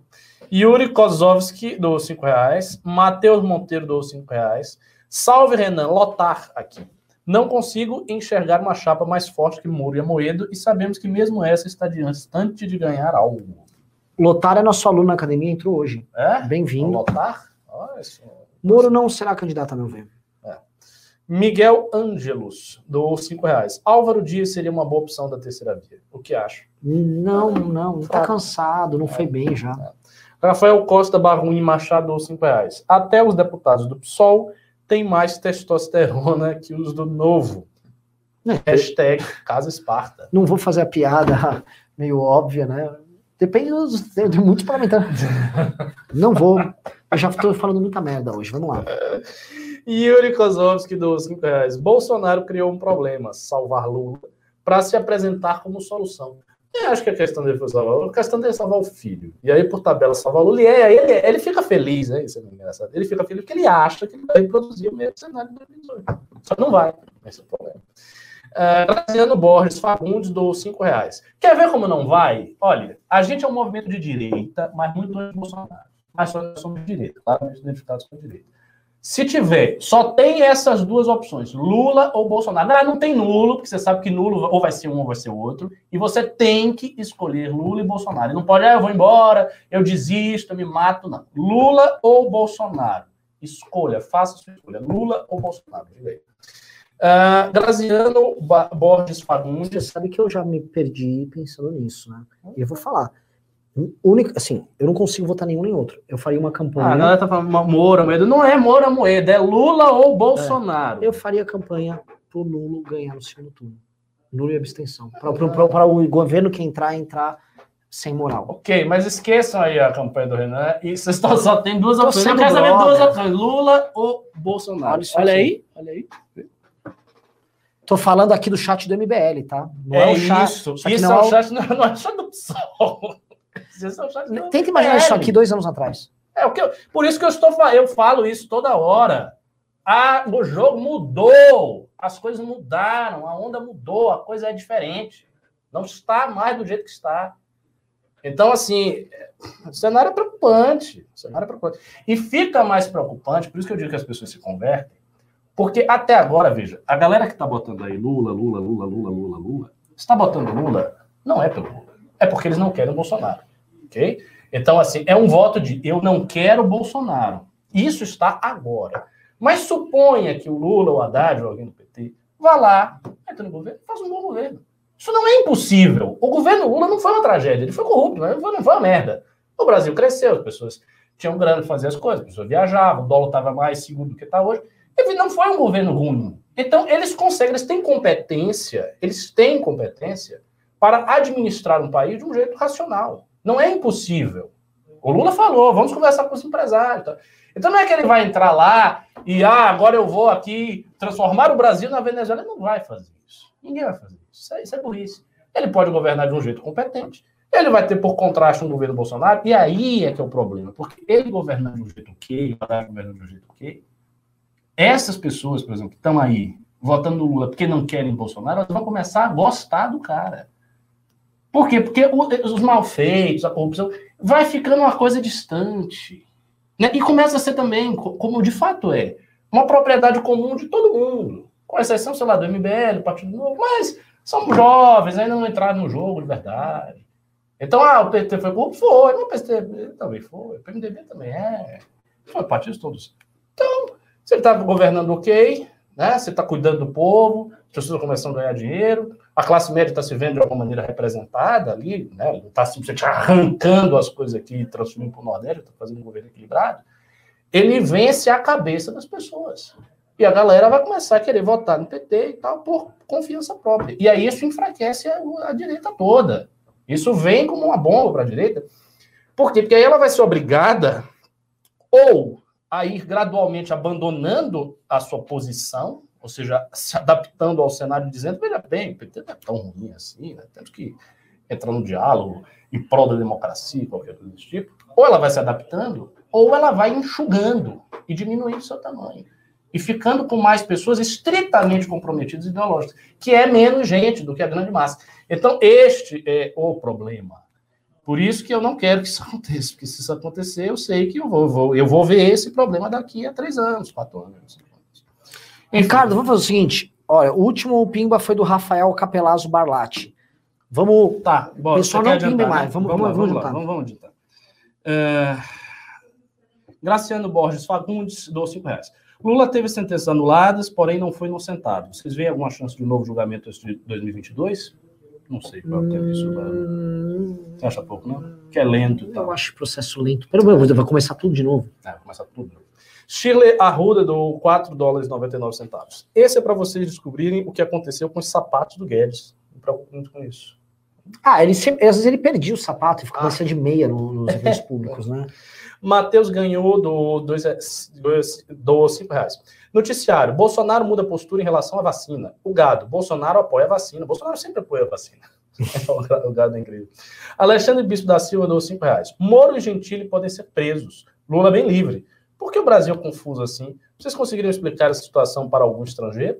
Sim, conseguiria. Os países estrangeiros tiveram reviravoltas tremendos. O fascismo é estrangeiro. Então, as coisas giram. Girou. Você parou para pensar? Assim, ah, nossa situação é bizarra, mas tenta pensar a cabeça de um senhor alemão dos seus 90 anos de idade.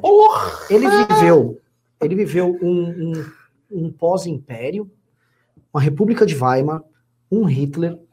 Aí se ele, tem que ser mais velho para viver tudo isso, mas vamos supor que ele tivesse. Ele pegou tudo é, isso. É, ele viveu 100 anos. É um vovô de 100 anos. Tem, tem o senhor, tem os vovô de 100 anos que sobreviveu.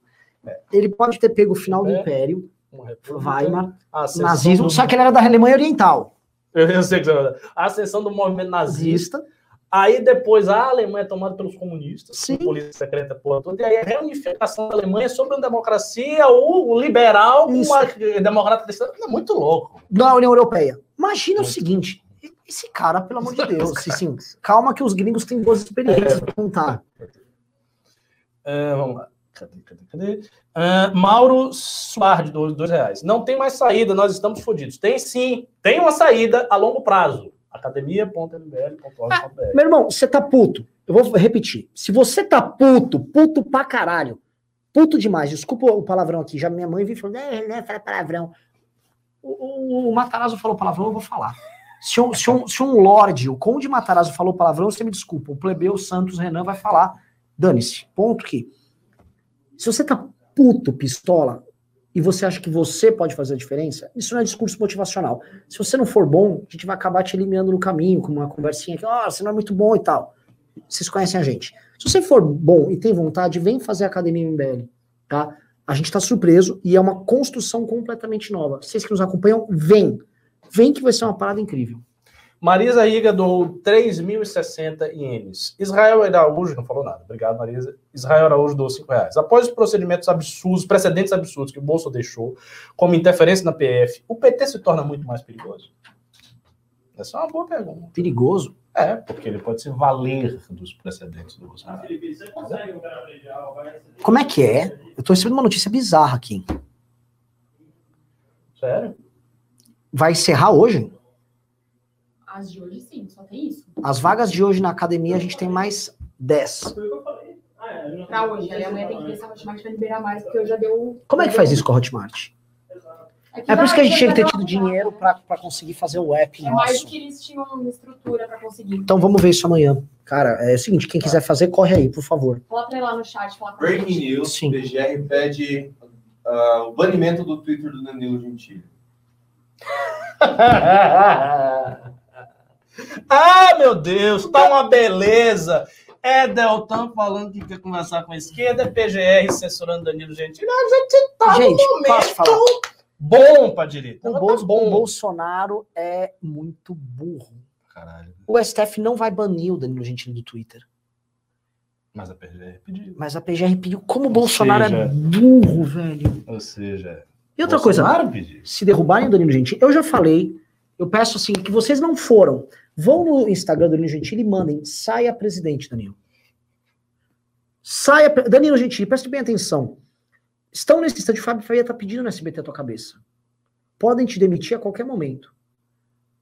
Você, de todos esses nomes do campo da direita, você é o maior desses nomes.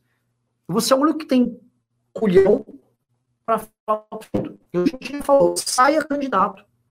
História de vida gigante. História de vida de fodida. baixo, pobre, pai morreu, Eles estão transformando. O Danilo, comunicador de o sucesso. Danilo está sendo Favor. levado para política. Ah.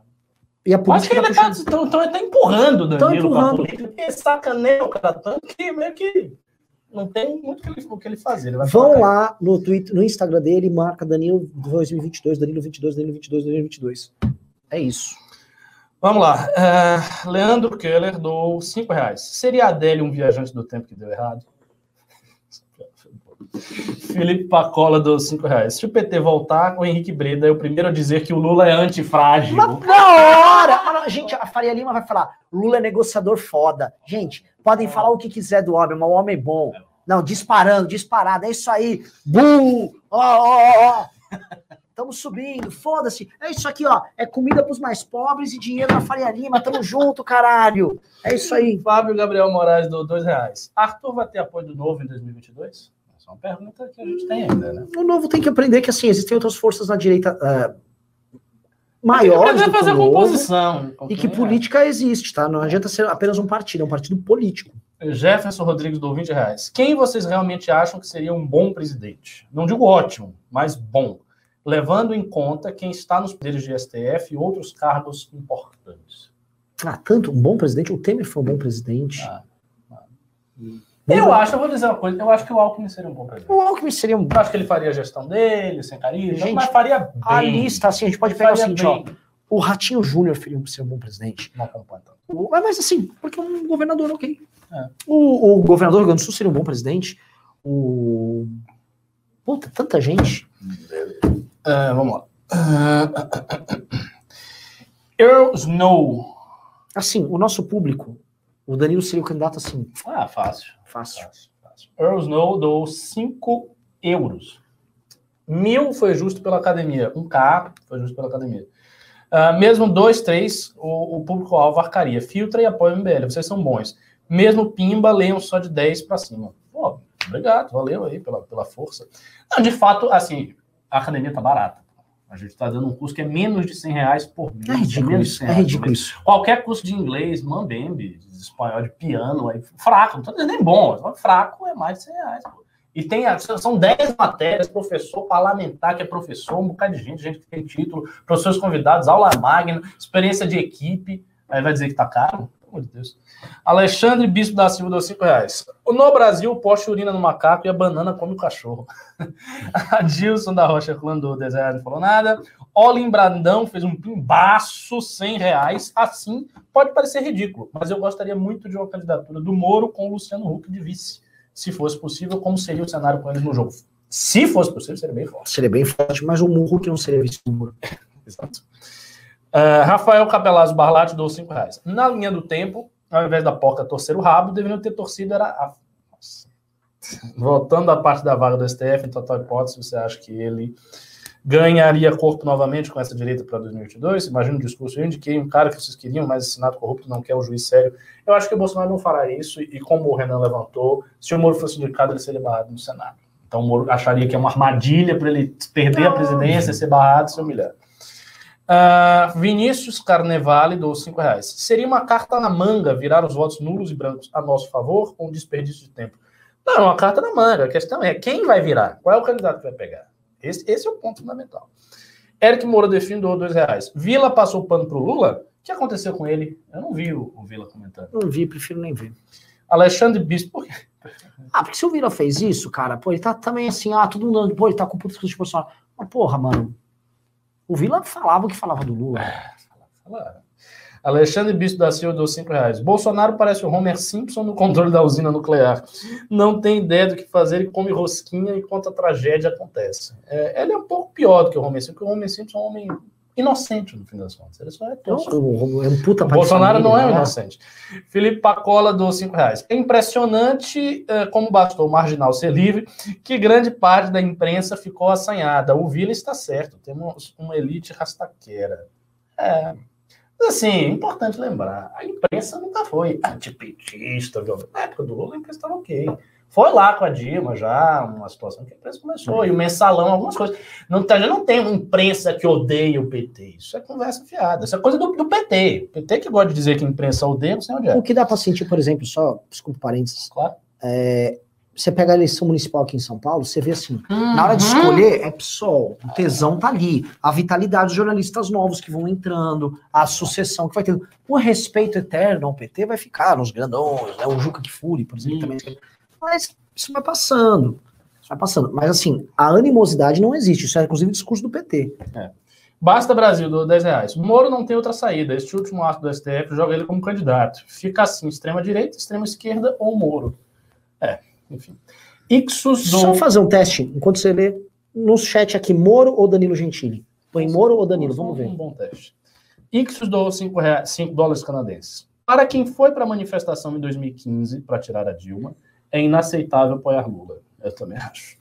A coerência em investir numa terceira opção, mesmo com risco de perder. Correto, mas ah, você tem que entender que no segundo turno não há terceira opção, há duas. E aí a decisão é entre uma e entre outra. Adilson da Rocha Herculano dou 50 reais, valeu, para a campanha do Danilo. Olha só. Ó, Danilo aí, Danilo tá Eu vou até filmar e vou mandar pro Danilo aqui, ó. Vai, vai, vamos falando, continua, continua. É, vamos lá. Luiz Eduardo, do dois reais. Danilo, presidente, é a última esperança. Hashtag Danilo 2022. Eduardo Tenório, do dois reais. Vai no Flow e levanta. Hashtag Danilo Gentili 2022. Ou seja, nosso público gosta mesmo do Danilo. É, majoritário. Eu já imaginava. Eu já imaginava. Olha, Danilo, tô filmando você. Tô filmando, vou mandar para você, ó. Tô filmando. Vocês estão vendo aqui, eu tô, vou mandar pro Danilo Gentili isso aqui, tá? É, é, é sintomático, é, cara. É. A resposta tá aqui, sabe por quê? O Danilo se expõe. Exato, exatamente. O Danilo, o Danilo rompeu. Ele rompeu com o bolsonarismo no mesmo momento que a gente também. Foi ali naquela mesma época. Foi xingado. Estão pedindo sistematicamente a cabeça dele no SBT. Uhum, eu tô sabendo. Uh, último pimba da noite, Rafael Capelados Barlate do dois reais. Preferiria o Bart e a Lisa do que a Bananinha com a Luxo. Bom, e com isso encerramos os pimbas. Teve bastante pimba. Muito obrigado. Pessoal, eu vou voltar aqui. Vocês não sabem, eu estou agora ajudando a galera ali, quem não está com cartão de crédito com limite para entrar na Academia MBL. Uh, ah, esse aqui é o projeto que está. É mais importante, quem acompanha a gente há anos sabe, esse aqui é o projeto mais importante do MBL. A Academia MBL é uma reformulação do próprio MBL. É o MBL mudando a própria estrutura de militância, a própria estrutura de participação, a própria estrutura de vínculo, a própria estrutura de compartilhar o conhecimento dele. A gente compartilha nossas análises aqui com vocês. A gente nunca compartilhou o que está por trás das câmeras. Exato. É a primeira vez que a gente está fazendo isso. A gente vai ensinar pessoas a montar o to-do list para ter um MBL na sua cidade, para ser um agente político diferenciado. E isso, assim, é uma mudança total. É uma forma, inclusive, da gente entregar para as pessoas não só economias com projetos com nada. É para entregar o nosso conhecimento para ser usado de forma correta. Então, assim, tá acabando aí. Se inscrevam quem puder. Vocês do MBL são os caras que comeram o pão que o diabo amassou conosco. Vocês assistiram ao vivo a gente angustiado vindo fazer os programas. A gente, porra, perseguido pelo Ministério Público vindo fazer programa, perseguido por Bolsonaro, nas eleições com o Arthur, perseguido pela imprensa. Então, assim, venham fazer parte, tá? Não é pedido, não é nada. Se você não tiver com tesão, também não precisa. Mas se esse é seu tesão, cara, é a, a nossa entrega para vocês. E essa aqui é a primeira turma. Porque a ideia é ano que vem vai ter uma segunda turma e todo ano vai ter uma turma nova. Essas turmas vão se sucedendo a outra. No fim, a turma mestre, a turma onde começou essa a primeira aqui. Então, se quiser fazer parte, venha. Exatamente. Tá?